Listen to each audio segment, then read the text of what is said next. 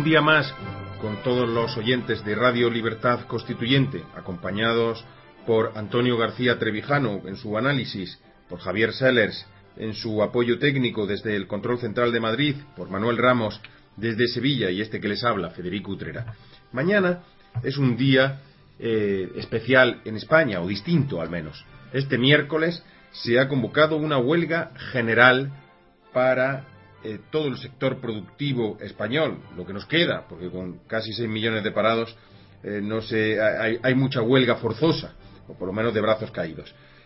pero este miércoles se han posicionado los dos sindicatos mayoritarios, UGT y Comisiones Obreras, convocando ese paro general en el sector público y en el sector privado. Es decir, el, reto es saber si mañana España parará o no parará su acción productiva y también si irán los trabajadores a la manifestación convocada a tal efecto.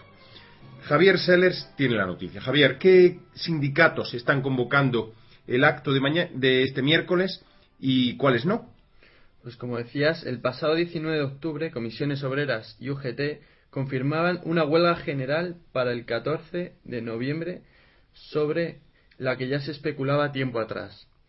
Lo hacían pidiendo vencer el miedo a perder un día de sueldo y confiando en que el apoyo a la huelga sea masivo. El, Mundo titula en la página 9 14N, eh, la huelga de los funcionarios sin su sindicato, y es que el CESIF no secundará la huelga. No se produce como reacción inmediata a una nueva ley o reforma laboral en concreto, sino en protesta por los ajustes y recortes. Eh, y tendrá lugar en plena campaña electoral en Cataluña, donde los ciudadanos están convocados a las urnas el próximo 25 de noviembre. El descuelgue del CESIF tiene lugar con el colectivo de empleados públicos en el punto de mira tras la aprobación el 30 de octubre del Real Decreto que, regula los SERE del personal laboral de las administraciones públicas que presenten pérdidas del 5%, una gran mayoría. Don Antonio, criterio ante los oyentes, simpatizantes, incluso seguidores del MCRC, del Movimiento de Ciudadanos mm, para la República Constitucional, ¿qué hacer eh, este miércoles? ¿Qué actitud tomar ante esta situación? La actitud debe ser clara para todas las personas reflexivas.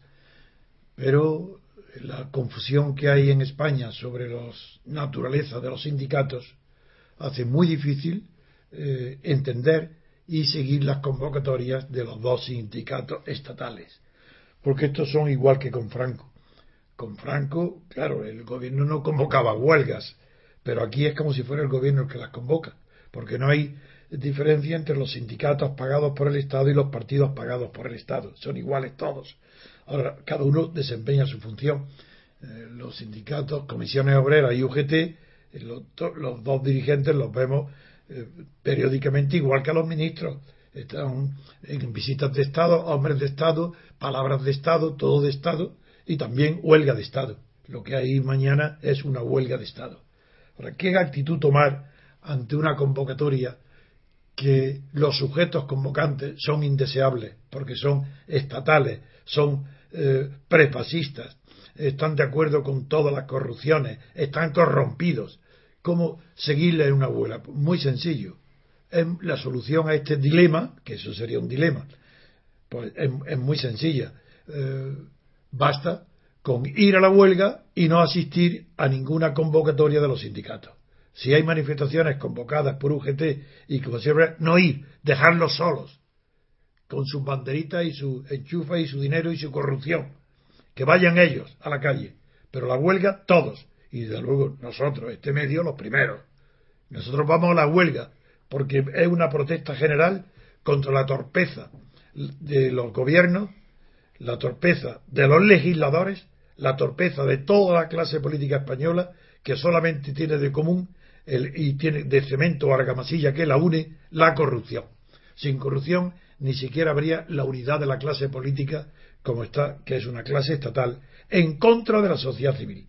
La sociedad civil tiene que levantarse, ponerse de pie ante la sociedad estatal, porque en medio no hay ninguna sociedad política que facilite el intercambio de ideas o la comunicación moral entre el Estado y la sociedad civil. No hay sociedad política, porque la sociedad política es imposible que exista sin libertad política colectiva. En España y en Europa continental, salvo en Francia, no hay libertad política colectiva y no hay sociedades políticas. Hay sociedad civil y Estado, como en España. Mañana la consigna debe ser clarísima.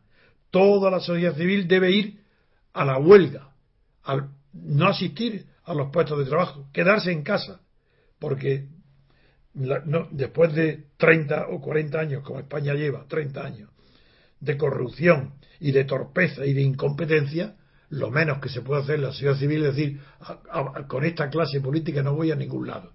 Y un día me abstengo y no voy a trabajar. Y a los sindicatos, los que viven de los sindicatos, que viven del Estado, los que viven de las subvenciones estatales, las familias de los sindicatos, los, los liberados de los sindicatos, que esos sean los que asistan a la manifestación sindical. Pero los demás a quedarse en su casa, como haremos nosotros. Muchas gracias, don Antonio. Eh, quería aprovechar también para preguntarle, los que no tenemos eh, mm, edad ni memoria histórica para esta cuestión, o por lo menos eh, no la experiencia que tiene Antonio García Trevijano, yo quería preguntarle, en la época de Franco hemos vivido, digamos, tres grandes épocas, em, o hemos mm, respirado en tres grandes ambientes. Uno, la época de Franco. Dos, la época de la transición. Tres, la actual. En la época de Franco, ¿había huelgas? Hombre, convocadas por el sindicato vertical, no, porque era el Estado. Pero clandestinas, claro, al principio, en la primera etapa del terror posterior a la guerra civil, tampoco.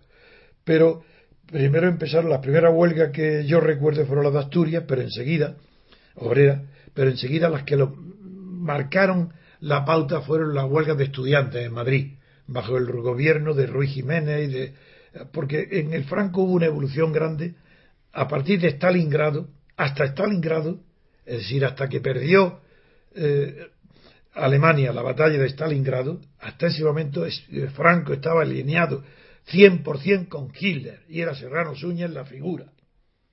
Eso era, era nazismo.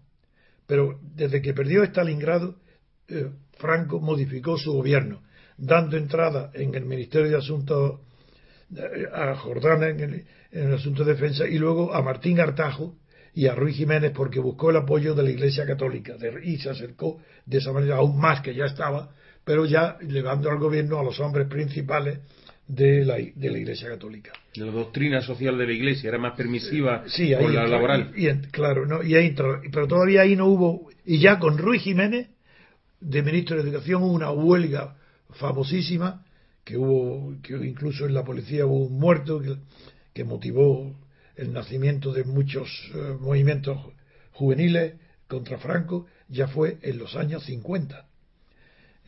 Y a partir de los años 50 en adelante hubo huelgas eh, clandestinas convocadas, una de ellas, la de los años 60 de Comisión Obrera, yo participé en su organización para reunir a todos los, del, máximo número de delegados de Comisión Obrera de toda España y en Madrid acordaron la huelga de, de, célebres de octubre. Entonces, claro que hubo huelgas, pero eran clandestinas. Eh, no había, hoy no son huelgas clandestinas, es como si fueran huelgas convocadas por el sindicato vertical. Es como si Franco, los sindicatos verticales de Solís convocaran huelgas, pues es hoy esa es la función de UGT y de comisiones obreras. Son sindicatos de Solís son sindicatos verticales, son sindicatos pagados por el Estado, donde hay una enorme cantidad de liberados que no están en, que no sufren las consecuencias del paro, porque están pagados por el Estado. Ni de la crisis, porque tienen unos convenios de, 14 pagas, 15 optativas, por eso, Por esa razón, contesto, con Franco hubo huelgas clandestinas y hubo tener y había que tener valor cívico. Ahí, ahí se la jugaban, ¿no? Claro que sí. Y entonces, claro, por eso había una esperanza que después de Franco eh, la sinceridad y la libertad pudiera en España tener eh, porvenir. Pero luego la traición en la transición, de, no solo de los partidos, sino también de los sindicatos. Los comisiones obreras y OGT siguieron la misma senda de los partidos. La traición absoluta a la clase obrera. Pero traición total. 100%, no 99. Entregado al Estado y pusieron la mano, el Estado les paga y ellos cumplen su función. Y una de sus funciones es de vez en cuando hacer el teatro de estas convocatorias de huelga, para no perder la cara por, totalmente ante la clase eh, trabajadora. Sí, y el clima de explosión social intentar incluso apaciguarlo con estos simulacros de protestas que ellos convocan y que en realidad son los ciudadanos los que se ponen por delante y los que no por eso nuestra consigna es muy clara. Huelga sí, manifestación no. Muchas gracias, don Antonio. Otra pregunta. En la transición, la idea que tenemos los que vivimos esto de manera muy, muy joven y no tenemos la, en fin, la conciencia política de aquella época, eh, se dijo o se decía que se, articularon los llamados pactos de la Moncloa, laborales fundamentalmente, económicos fundamentalmente, por todos los partidos, desde los comunistas hasta la, la empresa, Alianza Popular, la derecha y la izquierda, porque se había desaforado o se había exagerado el derecho de huelga hasta el punto de que la, huelga que se, dice que eran eh, demasiado extremas, demasiado largas, quebraban las empresas. ¿Es correcta esa sensación que hay? Más que correcta, es la verdad histórica, la viví y la recuerdo. Mm, la traición a la libertad obligó tanto a los partidos como a los sindicatos a ser demagogos hasta sin límites. Abandonaron la libertad y conservaron entonces la parte social que había contra el franquismo. Y la exageraron. Eran paros continuos, manifestaciones continuas, protestas continuas, porque pensaban que al conquistar el Estado, porque no conquistaba la libertad, la oposición a Franco conquistó el Estado después de Franco, pero no la libertad política, no, la prueba es que todavía no la tiene. Pero para estar tranquilos, manifestaban ese cambio exagerando los derechos sociales.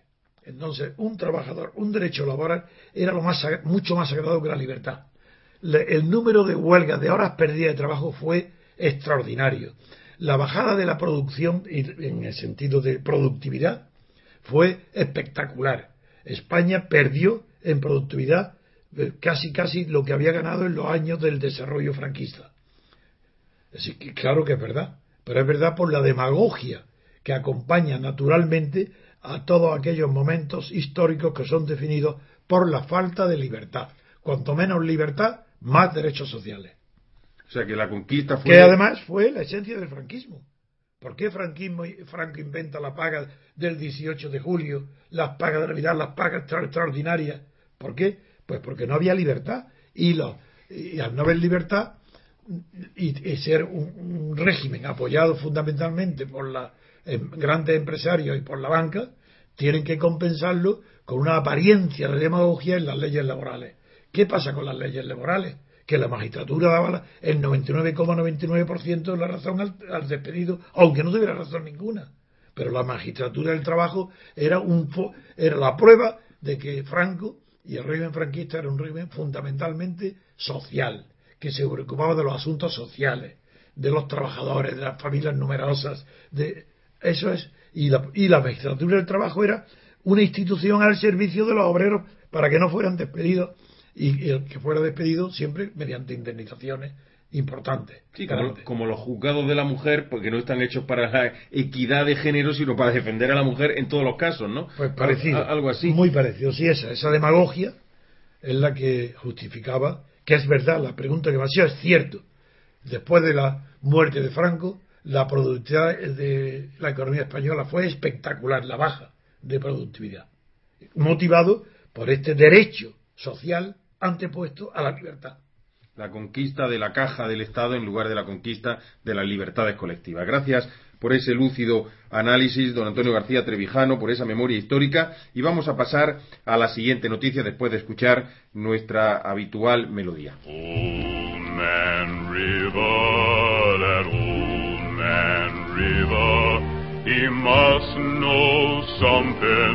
But don't say nothing, he just keeps rolling, he keeps on rolling along. Pues la siguiente noticia está relacionada también con la estructura eh, social del Estado, por lo menos hipotecaria, inmobiliaria, con el derecho a la vivienda. Esta no es el Estado, es la sociedad civil. La que lo está reclamando. No, la estructura que ha hablado no es el Estado, es la sociedad civil.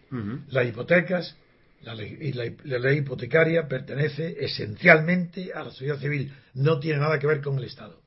Pues gracias por la precisión, don Antonio. Vamos allá con esta reivindicación que está ocupando prácticamente todas las portadas de todos los diarios españoles. Eh, eh, nos la va a dar Javier Sárez, porque parece que hay ya un principio de acuerdo entre el Partido Popular y el Partido Socialista para al menos impedir los desahucios bancarios por la vía judicial en determinados casos concretos. ¿Cuáles son eh, estos casos, Javier? Pues así es. la razón titula en la página 10 Rajoy aprobará el jueves la flexibilización hipotecaria. La comisión técnica con el PSOE negoció hasta entrada la noche y logró un acuerdo sustancial sujeto a posibles cambios. Muy bien, eh, Javier. el solo titular, Rajoy aprobará, Rajoy aprobará el jueves la flexibilización, flexibilización hipotecaria. Ese título solo demuestra la falsedad de la política española, la falsedad del, régimen de poder en España. ¿Cómo que Rajoy aprobará una ley que, que va a reformar la ley hipotecaria, que la va a flexibilizar? ¿Rajoy el gobierno? Ah, claro que es verdad, como que el poder legislativo no existe.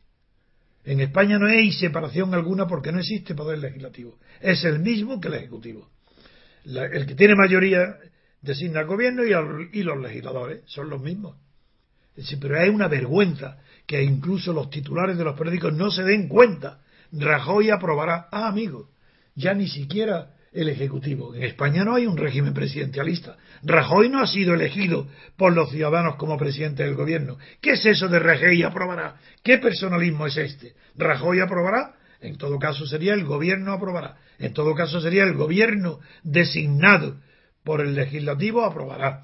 Eh, en todo caso sería el gobierno propondrá, que es la al legislativo que apruebe una ley.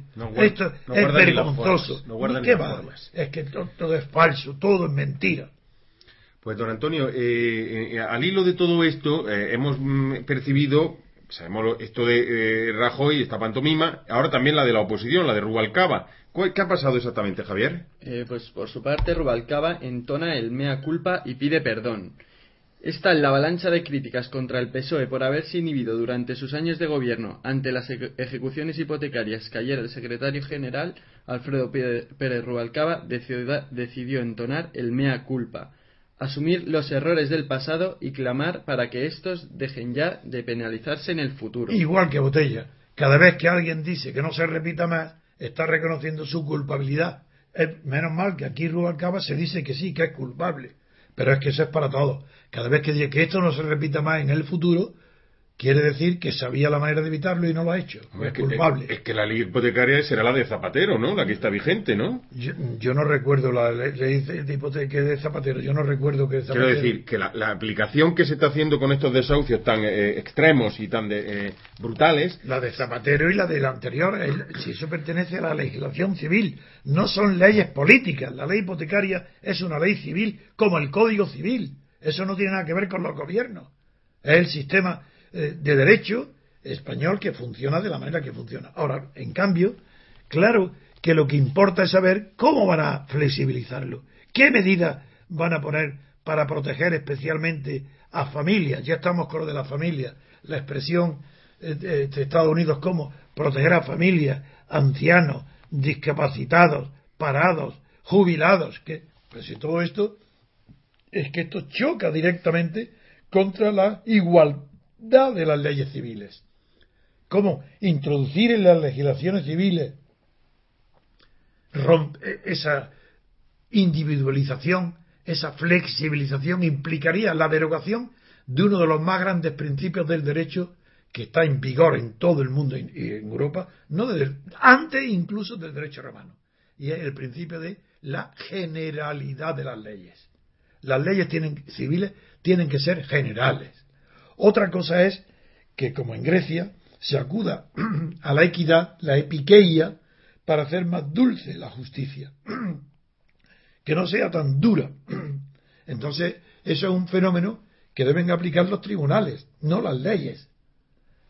Entonces, la equidad debe ser aplicada por los jueces, teniendo en cuenta muchas circunstancias, entre otras estas. Y del mismo modo que en el Código Civil, el artículo tercero, ha incluido ya la equidad con una de las fuentes del derecho y de la eh, aplicación de las normas, también aquí estaría muy bien que se aplicara la, la equidad en la interpretación de los casos individualizados de desahucios. Pero yo estoy por ver cómo van a compaginar el principio de la generalidad de las leyes, que es no admite excepciones, porque ya no serían leyes, serían privilegios, y entonces ¿qué van a hacer? ¿Privilegiar a los jubilados y a los parados? Eso es imposible. Eso sería destruir el derecho, destruir la ley. No saben de lo que hablan, ni los periódicos ni, ni el registrador de la propiedad. Mariano Rajoy.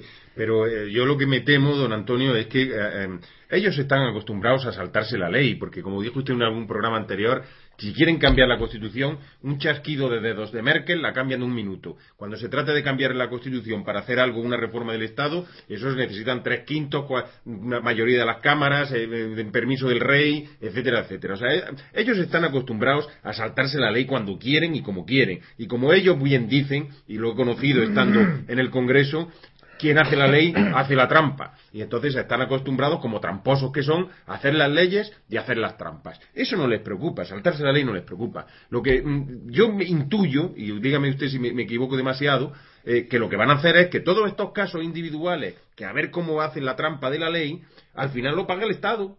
Al final esa hipoteca que el, pobre jubilado o el parado de larga duración o la mujer separada o etcétera, etcétera, estos casos extremos, pues no lo paga el banco, pues lo pagamos nosotros, lo paga el Estado. Es seguro que eso los bancos no lo van a pagar. Eso lo pagará el contribuyente al final, porque, como dice el Estado, porque la banca dejaría de ser banca si tuviera que hacer excepciones. Lo que está sucediendo ahora es excepcional por completo. Que unos suicidios paralicen a la banca, pues es la prueba de que el sentimiento predomina sobre el razonamiento y ahora están, no porque lo sientan los bancos, sino asustados por las consecuencias en su clientela de la frialdad con la que operan los bancos, porque si no operaran con esa frialdad no serían bancos, ni triunfarían y estarían arruinados todos, porque el sentimiento no puede ser aplicado a las leyes anónimas. Eso es absurdo. Hoy la demagogia es de tal naturaleza que nadie se atreve a decir la verdad sobre la reforma y la naturaleza de las leyes civiles. Y la ley hipotecaria es una ley civil que no admite excepciones, tiene que ser general. Y los jueces tendrán que aplicar el derecho teniendo en cuenta la equidad. Esa es la fórmula que yo estoy diciendo. Y la, y la que sí es compatible con la generalidad de las leyes. Que las sentencias sean particulares, pero las leyes generales, las leyes aplicadas particulares. Y los tribunales que tengan en cuenta todas las circunstancias dramáticas que concurren en, la vida de algunos de los individuos que no pueden pagar la hipoteca y tienen que ser desahuciados. Pero eso pertenece, para la apreciación de esas circunstancias de hecho, corresponde a los tribunales, no a las leyes. Las leyes no pueden contemplar casos singulares, dejarían de ser leyes, digo, para convertirse en privilegios. Pues muchas gracias, don Antonio, por su claridad. Para terminar con esta cuestión de las hipotecas y de los desahucios, contamos la noticia que da hoy el diario RC, que hace una evaluación sobre los sindicatos policiales que están a favor y en contra de aplicar esa objeción de conciencia que ayer Antonio García Trevijano desmentía que tuviera cobertura legal, pero que al final va ha dividido la policía son el Sindicato Unificado de Policía, que fue el que lo propuso, este propone que los policías no actúen en los desahucios, y también se han sumado la Archancha de la eh, Euskadi y los Mossos de Escuadra en Cataluña. Por contra, están en contra de esa interpretación que hace el Sindicato Unificado de Policía, la Confederación Española de Policía, la Unión Federal de Policía y el Sindicato Profesional de Policía. La pregunta que yo le hago, don Antonio, han logrado ya lo que parecía increíble, dividir a la policía. Pero con, este clima ya de, recelo, de división, de abstencionismo creciente, de desconfianza hacia los políticos, como había dicho eh, el, famoso juez de la Audiencia Nacional, eh, mm, ¿no va a llegar un momento en el que la propia policía, cuando esté apuntando con sus escopetas o cuando esté esposando a los manifestantes o a los, a los que protestan, se dé la vuelta y diga, mis enemigos no están en la calle, no es el pueblo, mis enemigos son los que me ordenan. ¿Esta división no está generando esa, esa incertidumbre? aún no. Ese es uno de los signos de las revoluciones. Las grandes revoluciones políticas ha sucedido lo que estás eh, eh, diciendo. en las revoluciones políticas van precedidas por un fenómeno que se llama crisis de Estado, que la crisis de Estado no es crisis de gobierno. Y la crisis de Estado, según la definió ya en la revolución eh, bolchevique Lenin, se distingue porque no se obedece, las autoridades, los magistrados de todo tipo, magistrados judiciales o magistrados legisladores, se llaman magistrados, en el sentido, la, pierden, se pierde la autoridad. Se, no se obedece a los magistrados. La policía vuelve, se vuelve contra los propios, no obedece las órdenes recibidas. El ejército y los soldados también. Ese fenómeno, donde no se obedece a los magistrados, se llama, es lo característico de las crisis de Estado irreversibles, que no son fenómenos de coyuntura, sino que es la estructura social la que se revela ya contra el Estado. En España, hace tiempo que está empezando una, que la crisis de Estado mm, está alarmada, no se notaba, pero ahora se nota. En la crisis económica, como ha pasado en Grecia, se está haciendo patente que lo que hay en el fondo es una crisis de Estado, tanto en Grecia, en Portugal como en España. Pero no se atreven, no hay talento, no hay dirigentes políticos, no hay medios de comunicación que tengan la suficiente fuerza intelectual y analítica para describir por qué hay hoy una crisis de Estado y no crisis de gobierno. ¿Por qué hay muchos, muchos eh, súbditos españoles, porque no son ciudadanos, muchos analistas que defienden la salida de España del euro. Otros prefieren que quede. Eso son crisis de Estado. Una crisis monetaria, una crisis de Estado. Porque la moneda es un símbolo del Estado. Es como si los diplomáticos ya cada uno tirara por su lado y en cada país defendieran una. Pero hacia, hacia eso se va. Porque en España ya estoy denunciando desde hace mucho tiempo el empleo de la palabra plural, no de, de todas las palabras referentes a la política, en plural como si hubiera diversidad de políticas, diversidad de concepciones económicas, diversidad de, políticas internacionales. eso indica una crisis de Estado. España está en una crisis de Estado. ante esa crisis de Estado, ahora se manifiesta una división de la policía. Un sindicato unificado que cuenta con nuestra simpatía, porque ha sido y es colaborador nuestro, nuestra radio, porque son gente que está bastante humanizada, y otra cosa es la posición oficial de la mayoría de los sindicatos. Pues bien, en este caso, quien tiene razón no es el sindicato unificado. Los que están defendiendo la ley y la razón son los que dicen que no pueden, que no pueden eh, eh, dejar de obedecer las órdenes para poder ejecutar los desahucios de los jueces. Eso es imposible. Hombre, otra cosa sería si en España existiera una policía judicial que no existe. Es lo que lleva reclamando Pedro González en sus artículos, un día sí y otro también, ¿no? Si con una policía judicial, esa policía obedecería a los jueces. Entonces no habría ese problema. Pero hoy, sin policía judicial, quien tiene razón es la policía eh, general, los cuerpos de policía, que saben que las leyes, si la ley no tiene fuerza coactiva, es decir, si la ley no puede provocar su ejecución forzosa, no es ley es que no es ley. Es que la ley se distingue de las opiniones, de los criterios jurídicos, porque, porque, tiene fuerza coactiva. Pero para tener fuerza coactiva, cuando no es obedecida, necesita un órgano intermedio, que son los jueces, para que interpreten la ley y después de la sentencia, las sentencias tienen fuerza coactiva no por ser sentencia, sino por ser expresión e interpretaciones de la ley. Es la ley la que tiene la fuerza coactiva. La policía, si, si aprueba un desahucio, si, si, aprueba las órdenes de echar a unos inquilinos en, una, en un piso que, del que han sido desahuciados, esa policía que está apoyando una sentencia judicial está apoyando la fuerza coactiva de la ley aunque no haya policía judicial, lo que se está apoyando es la ley porque el juez no hace más que aplicar una ley. Con razón o sin ella, ese no entramos. Es que los jueces, las sentencias tienen fuerza coactiva porque son interpretaciones de la ley y es la ley la que les da la fuerza coactiva. Y, y sin vis coactiva no hay ley, porque la ley se compone de dos resortes de poder.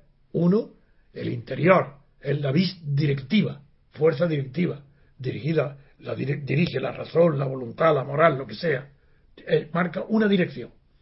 Pero eso no basta, porque el ciudadano es recalcitrante a aplicar las leyes cuando no les convienen, cuando son, entonces por eso son maravillosos partidarios de la ley los bancos, bajo Franco y ahora cuando les conviene, y son los peores cumplidores cuando no les conviene. Y es de ahí que la banca ahora se muestre humanitaria, cuando no tenía por qué mostrarse. ¿Por qué? Si un banco tiene que aplicar la ley que, y, son los legisladores los que permiten que la banca sea cruel, que, eso lo tengan en cuenta ahora. Por esa razón, yo ahora eh, expreso mi opinión de que nuestros amigos del sindicato unificado son humanitarios, pero no saben su función. Están confundiendo sus papeles. Ellos no tienen por qué desobedecer a órdenes. Lo que otra cosa es que se cumplan humanamente, eso es distinto. Que no haya violencia en la ejecución, que haya trato humano, eso es, eso es una cuestión distinta. Pero la policía no tiene más remedio que aplicar las sentencias dictadas por, leyes injustas. Por leyes injustas, sí, señor. Por leyes injustas. Por eso yo, en mis escritos y en mis artículos, me sublevo contra Sócrates. Pero si yo digo que Sócrates no entendió, se, se suicidó por, por respetar las leyes injustas. Y yo digo, no, Sócrates tenía que haberse sublevado contra las leyes injustas, no haberse suicidado, no haber bebido la cicuta. Y tendríamos entonces un antecedente histórico y filosófico y de pensamiento completamente diferente, libre. En cambio, hoy, tal como está el sistema, las leyes hay que aplicarlas aunque sean injustas. Y reformar la ley injusta, ¿y qué sucede con las leyes injustas? Pues que en una sociedad libre existe la posibilidad de reformarla. En una sociedad dominada por los responsables de la injusticia de las leyes es imposible.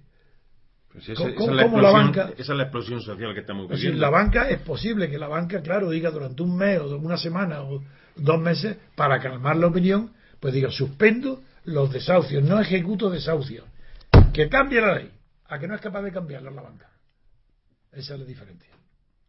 Pues muchísimas gracias, don Antonio, por esa nueva explicación y por esa nueva eh, contextualización de lo que está ocurriendo. Más cosas en el sector judicial, las vamos a escuchar eh, porque vamos a hablar de notarios, vamos a hablar de abogados, vamos a hablar de registradores. ayer hubo un paro general en toda España y como tenemos un público muy fiel en el campo de la, del derecho y de lo jurídico, le vamos a contar lo que pasó ayer. Lo vamos a hacer después de escuchar nuestra melodía.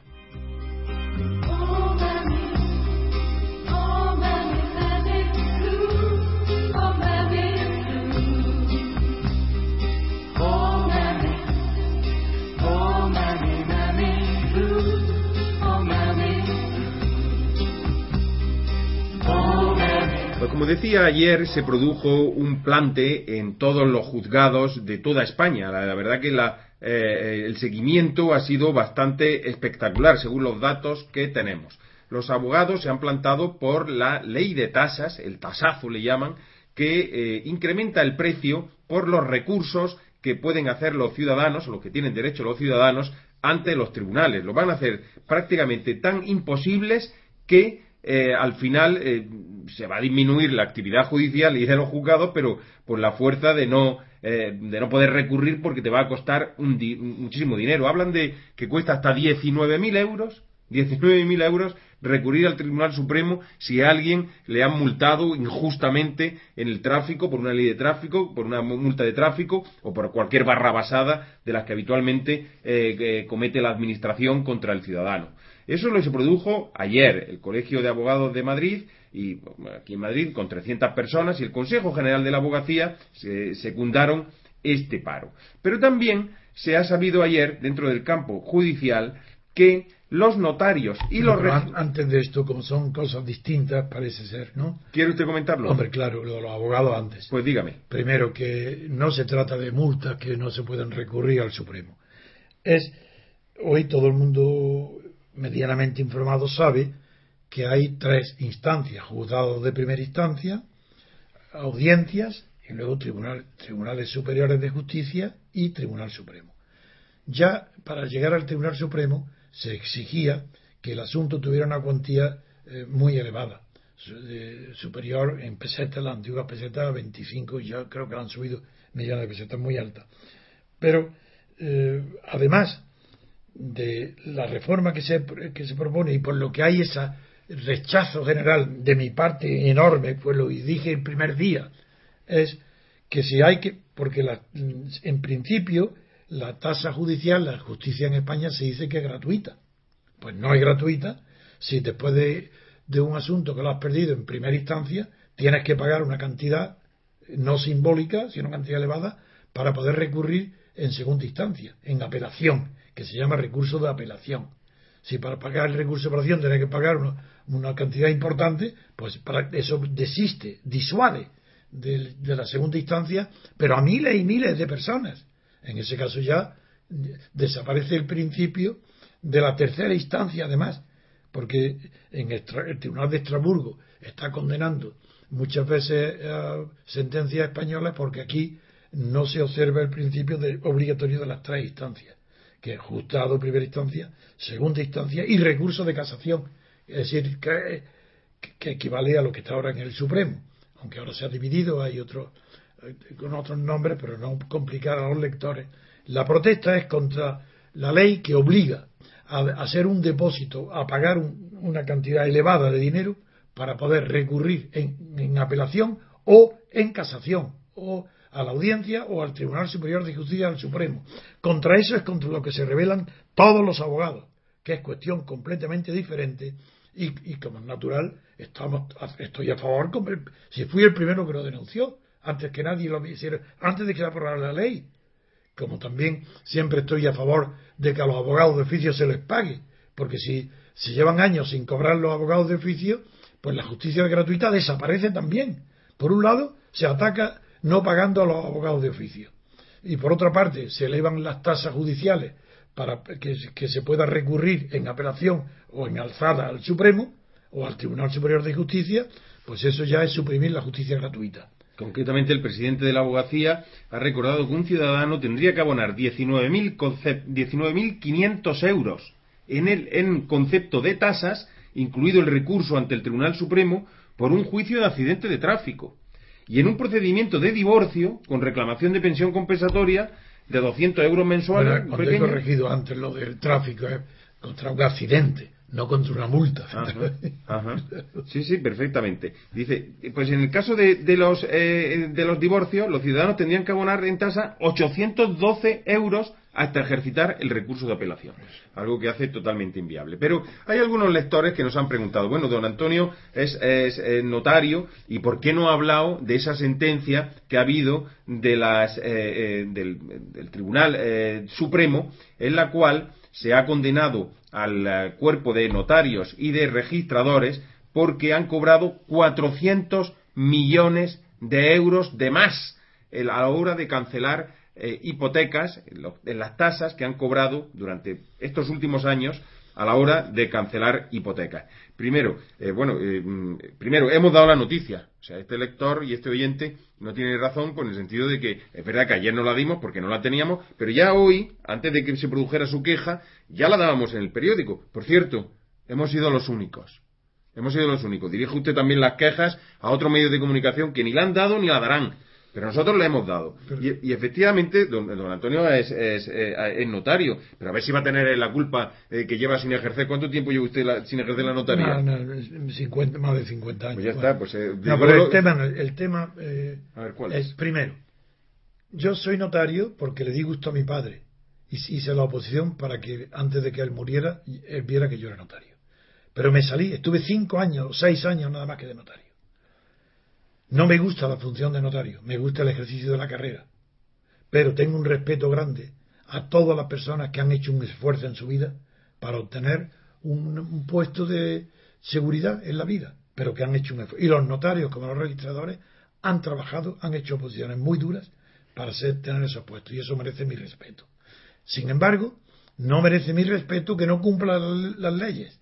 Y si han cobrado, cobrado las tasas antiguas de los derechos arancelarios para los registradores y notarios y han cobrado en conjunto todos los dos colectivos 400 millones de euros de más, pues creo que tienen que devolverlos. Simplemente, que los tienen que devolver. Y lo condeno enérgicamente. Bueno, cuando se dice condeno enérgicamente, perdón, he incurrido en una falta de, y, y una idiotez. Porque si cuando se condena, se condena, ni enérgicamente ni suavemente.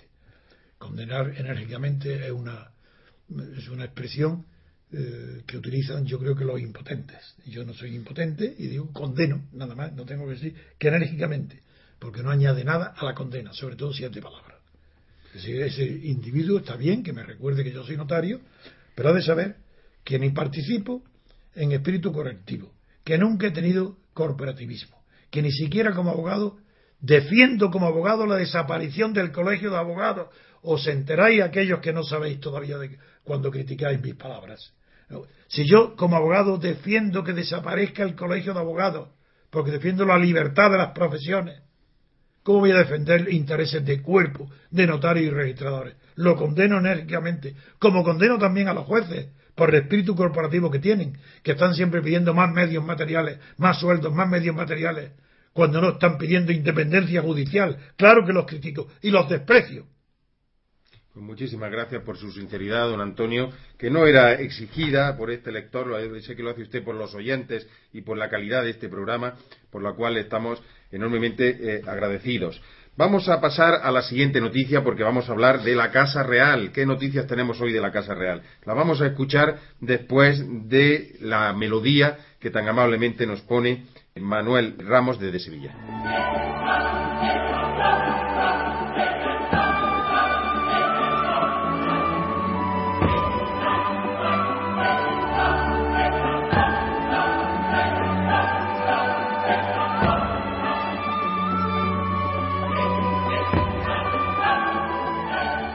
Pues de la Casa Real tenemos muchas noticias. Nos dicen que somos el medio de comunicación, lo digo por algunas lectoras eh, femeninas y lectores, ¿no? Que estamos dando más información, más crítica y más fiable y más rigurosa en torno a la Casa Real, porque hay otros medios que desgraciadamente pues lo tienen como un tema tabú. Para nosotros no lo es y por fortuna también nos van secundando poco a poco. Hoy en la Casa Real es noticia por varias cosas. Primero, hay un periodista monárquico, Ricardo Mateos, que edita una página web que se llama Monarquía Confidencial, que ha tenido acceso a una persona del ambiente privado del rey, amigo del rey, el cual le ha confesado unas sensaciones que hasta ahora no conocíamos. El rey Juan Carlos está particularmente irritable, compungido y malhumorado damos toda la información en el diario RC y contextualizamos esa noticia porque sabemos que el rey las está pasando canutas. Pero lo importante no es el estado de ánimo del rey, lo importante es los motivos, los por qué. Y esas son las noticias de hoy referente al príncipe, al rey, a Más, a Puyol. Esas son las noticias interesantes que se entiende que el rey esté compungido, no ya porque le duela la pierna como a mí, sino por compungido por lo que está sucediendo en torno a las hechos.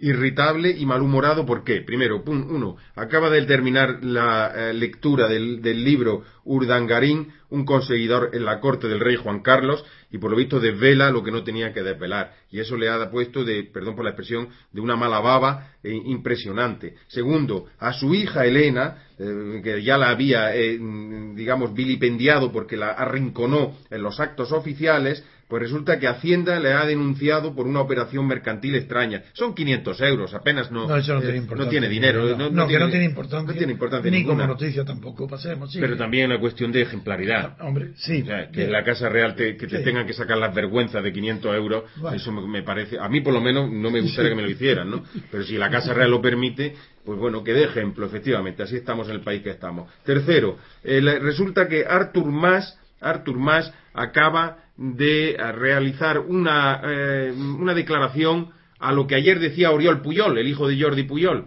Javier Seles tiene los datos.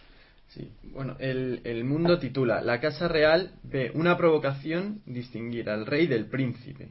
Oriol Puyol. ¿Una distinción qué? Una.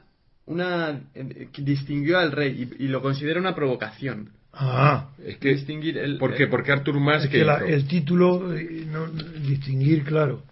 Es decir, eh, ve una provocación en el hecho es que los de distinguir al rey del, príncipe. Quiere decir que los dos piensan igual y que ha habido una provocación. Esas son declaraciones de la Casa Real en las declaraciones de Puyol y ahora explicarlas vosotros. Exactamente. Antecedentes de hecho. Ah, Oriol, Puyol, Puyol había declarado que, que él, precisamente el príncipe, sí podría admitir lo que su padre, el rey, rechaza.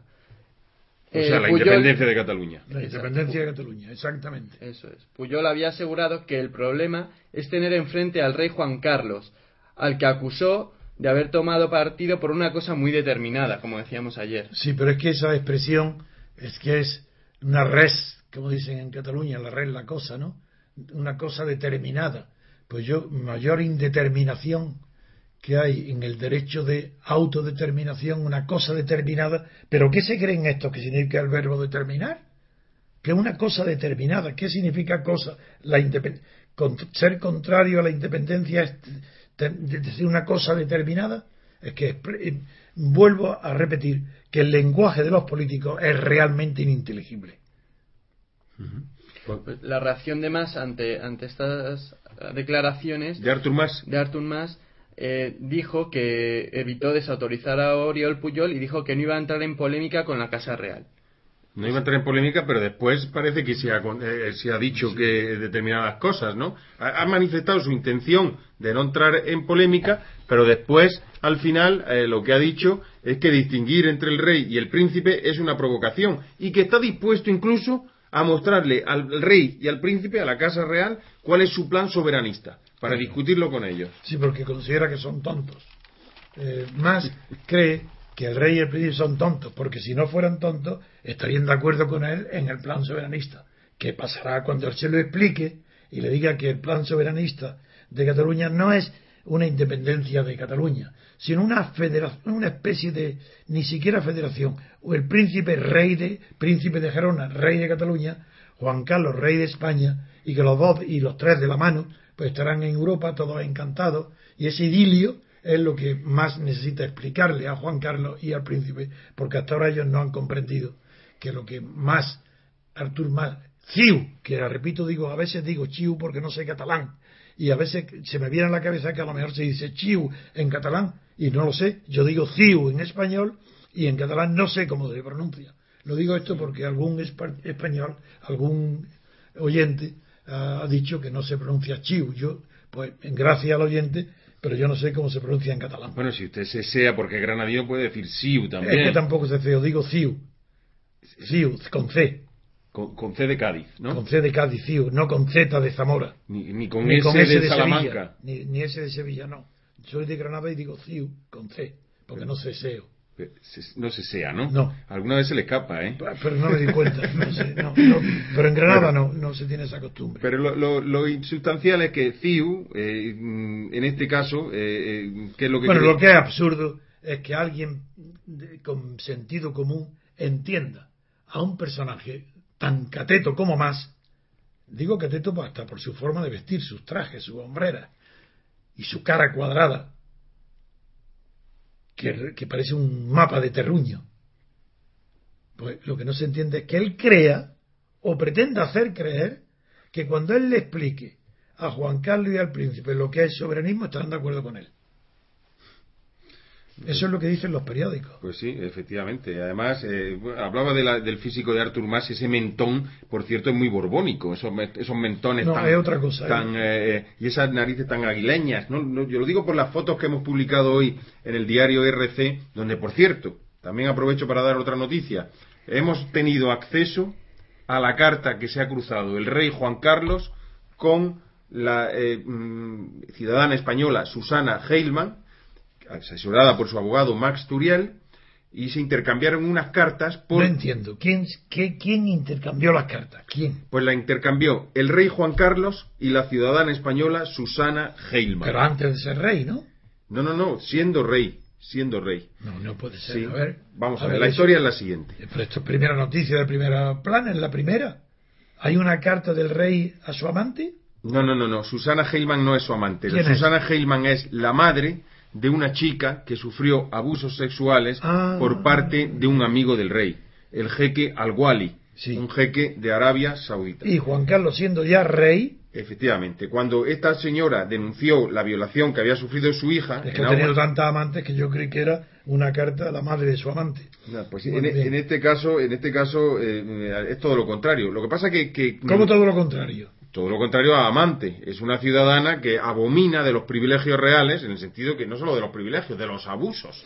Porque es verdad que el rey puede. Y el rey Juan Carlos le escribe a la madre de la que fue violada por un amigo del rey. Exactamente. En un yate. Claro, porque es que el rey, según publicaron varios periódicos, hemos dado toda la información en nuestro diario, se interesó, el rey y Zapatero.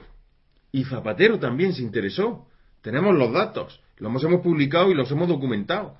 El rey Zapatero se interesaron ante ese rey, ante ese jeque, para impedir o digamos dilatar o retrasar o enterrar o tapar la denuncia por violación de la niña. Ah, bien. Y entonces eh, intervinieron hasta diplomáticamente. Hasta una carta pública hicieron en la prensa española. Algo increíble. Una carta pública que la gente cuando... ¿La carta pública qué quiere decir? Pues una carta pública donde el rey decía que se alegraba de que el procedimiento contra el jeque al-Wali una carta que... se hizo que se publicó en la prensa. Sí sí se hizo pública. La casa real la transmitió a los medios de comunicación. Al parecer esa fue la exigencia del jeque al-Wali para que Arabia Saudita comprara los tanques Leopard que le pidieran públicamente disculpas desde el rey de España hasta el presidente del gobierno. Y aquí como, como si fuéramos nosotros los servidores los serviles del rey de Arabia Saudita pues tuvo que publicar el rey una carta en el diario El País tengo que, tengo que publicar en el diario El País la carta que le había enviado al, al jefe. ¿Qué dice esa carta? Pues eh, nosotros publicamos, cuando esto, todo esto se produce, esto causa una consternación. Imagínese que su hija sufra abusos sexuales de un amigo del rey y encima los jueces lo entierren ese tema. Menos mal que no tengo hijas. Y, no se, pues, y no se investigue. Bueno, pues resulta que que eh, eh, esta señora lo denuncia ante la prensa, la prensa no se hacía eco, nosotros todavía no, no habíamos eh, salido a la calle, y entonces resulta que, que, le escribe al rey, le escribe al rey, y le escribe una carta muy emotiva, diciendo, yo soy la madre de esta niña, y usted, yo confié en usted, como una persona que me dijeron que iba a traer las libertades a España, con una persona honrada, una persona que tenía un prestigio social, y me encuentro con esto. Y por visto esa, esa carta le tocó al rey en el sentido que se dio cuenta del nuevo abuso que había cometido. Y le contestó a esta señora. Y le dijo, sí, pues, pues lo siento, en fin, no sé los términos tal. Entonces nosotros, esa señora le vuelve a contestar al rey. Acabo de recibir su carta.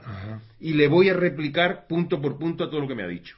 Pues esa carta que recibió Juan Carlos, que al parecer eh, le tocó en el corazón, porque dice verdades como puño, la reproducimos en diario RC, una carta. ¿Y quién nos la ha dado a nosotros? Bueno, pues nosotros hemos tenido acceso a esa carta, la, publicamos como firma invitada, eh, porque la firma Susana Heilman, que así se llama la madre de esta, madre de, la chica, y su abogado Max Turiel, ah, que también eh, pues asesora a esta mujer jurídicamente se lo digo porque nadie ha publicado esa carta, ni nadie la publicará. Ya me atrevo a hacer vaticinios como usted, algo voy aprendiendo. Y ese Masturiel es el abogado. Es el abogado. Y está en contacto directo con nosotros. Eh, tiene contacto directo con nosotros, pero nosotros hemos obtenido la carta por procedimientos, ah, eh, digamos, personales, ¿no? de investigación nuestra, ¿no?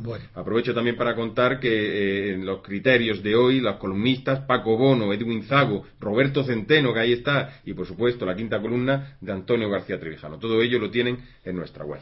Bueno, vamos a, ir terminando con las eh, denuncias de corrupción del día. Saben que en eso somos inflexibles, no, no, no, no, estamos dispuestos a ceder lo más mínimo y la sonrisa del día. Lo vamos a hacer después de escuchar la melodía.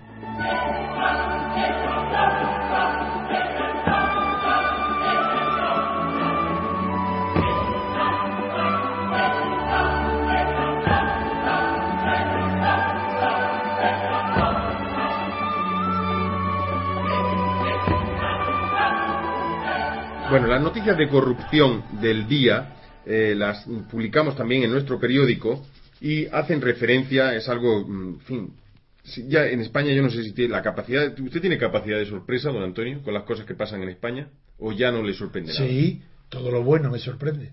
¿De lo malo nada? No, eso lo espero.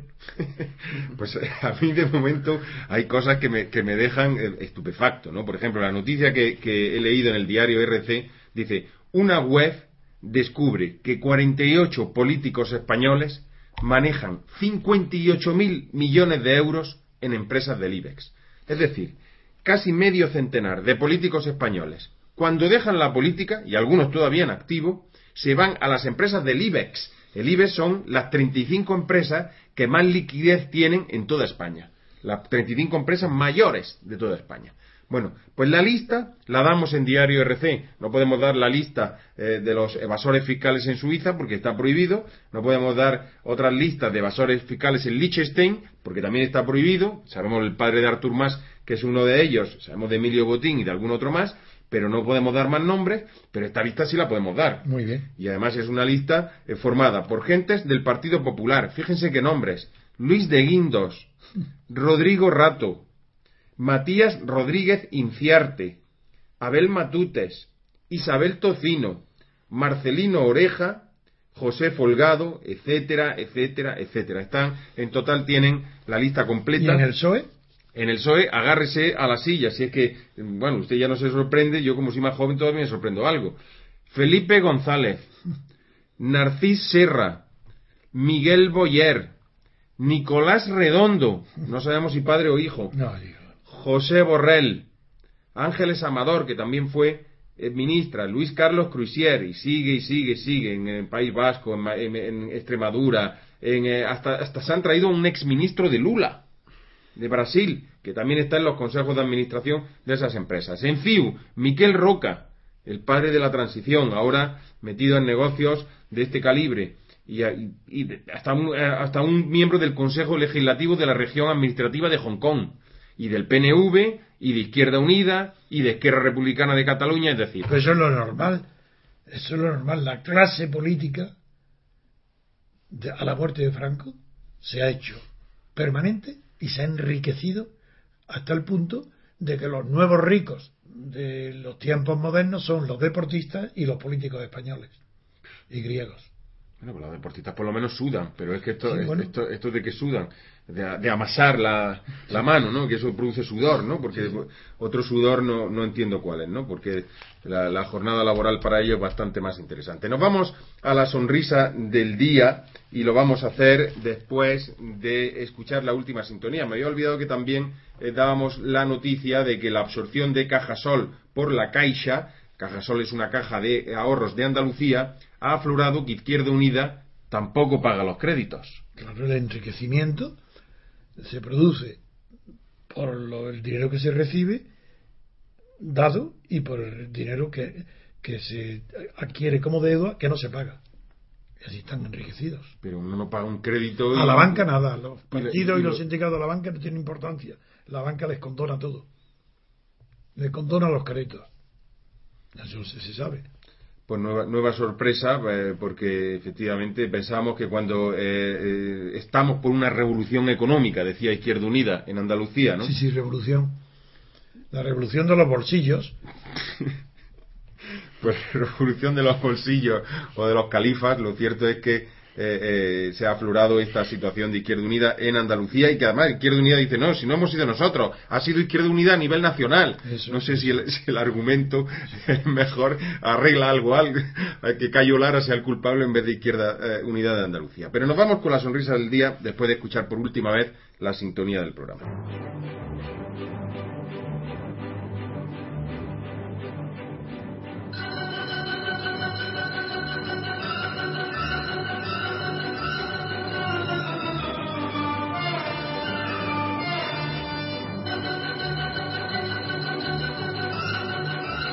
Pues Javier Seles nos va a leer la eh, sonrisa del día, la noticia optimista. Ayer nos reprocharon también algunos eh, lectores, don Antonio, que nos tomamos demasiado a chirigota el hecho de que el escritor Vázquez Figueroa eh, pues eh, dijera que quiere ahorcar o fusilar públicamente A 20, sí. a 20 políticos, 20 y, y- banqueros. y porque se molestaron. Pues se molestaron porque usted dijo que se le ponía orejas de burro, que mejor Ah, que, que mejor que matar.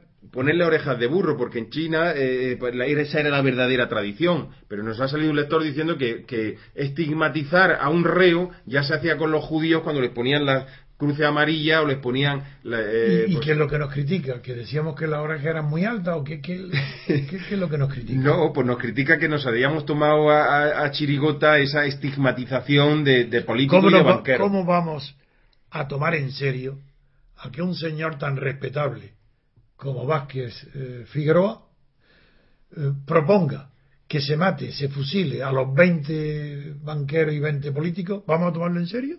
Pues lo tomamos a broma. ¿Y cómo lo tomamos a chirigota? Diciendo que mejor que matarlo es vestirlos de burro, como en la tradición china. ¿Que les parece exagerado? Pues bueno, pues en vez de. Yo rectifico y en vez de disfrazarlos de burro, los disfrazamos de gorila o de monos. no, que... Inauguramos otra costumbre. No lo disfrace usted de elefante, que hay alguien no, por no, ahí. Eso no, eso no, eso es peligrosísimo. En España, por Dios. No vaya a ser que a alguien se le escape la escopeta. Pues bueno, pues pedimos disculpas a nuestro lector que está tan, en fin, de oídos tan castos, que no permite bromas y que yo creo que estaba situada esa noticia en el justo término donde Vázquez Figueroa quiso situarlo, en el de la provocación y en el del hecho de que pues, despierte por fin esta sociedad ante los abusos tan grandes que está recibiendo. Eh, don eh, eh, Javier Seles, ¿cuál es la noticia esta vez simpática, positiva, emotiva con la que vamos a terminar el día? Sí, pues la podemos ver en la primera página del país. Dice, el Guadiana vuelve a las tablas de Daimiel. El río llega al enclave ecológico por primera vez en más de 25 años. Desde la noche del domingo, el agua del, Guadiana fluye como antaño y entra, y entra en las tablas de, de Daimiel, algo que no ocurría desde hace más de 25 años. El acuífero 23 sigue asombrado a expertos y después de décadas de... ¿Sigue asombrado no? sigue, asombrando. Asombrando, asombrando. No, no, Javier, si tienes al lado Antonio García Trevijano, te vaticino que vas a tener muy pocos errores. Porque cuando tengas uno, te va a dar una colleja y te va a poner una oreja de burro, como, como Vázquez Figueroa. Entonces, tú verás cómo vas a mejorar muchísimo y en muy poco tiempo. Adelante. Sigue asombrando a expertos y, después de décadas de sobreexplotación por el regadío, se recupera debido a lluvias de años anteriores. Puede que sea un espejismo, una situación que dure poco, pero demuestra que con control e inversiones hasta el ecosistema masajado puede recuperarse. Muy bien. Pues esa es la noticia y yo creo que es motivo de satisfacción, ¿no, don Antonio? Hombre, ya todos sabemos el refrán del Guadiana, que aparece y, desaparece. Pues bueno, aquí tenemos un ejemplo que ha vuelto el Guadiana a aparecer en Daimiel. Pues eso es motivo de satisfacción ecológica, por cierto, son como los créditos de Izquierda Unida, que aparecen y desaparecen, porque así lo dice, que son como el Guadiana. Dice el informe, sí, sí, porque parece que en un año se los perdona, pero al año siguiente se arrepiente y afloran en la, en la contabilidad. Y lo cierto es que con esta noticia vamos a despedir el programa de hoy. Muchísimas gracias, don Antonio García Trevijano, por su sentido del humor, por sus reflexiones históricas, por sus reflexiones filosóficas y políticas, pero también por darnos estas lecciones de humanidad como hace cada día. Gracias también, Javier Seller, por este apoyo técnico a todo el programa. Gracias a Manu Ramos desde Sevilla por esa sintonía que ha seleccionado y que introduce de manera tan eh, acertada. Y gracias a todos los oyentes también por su interés y por su paciencia. Les habló Federico Utrera.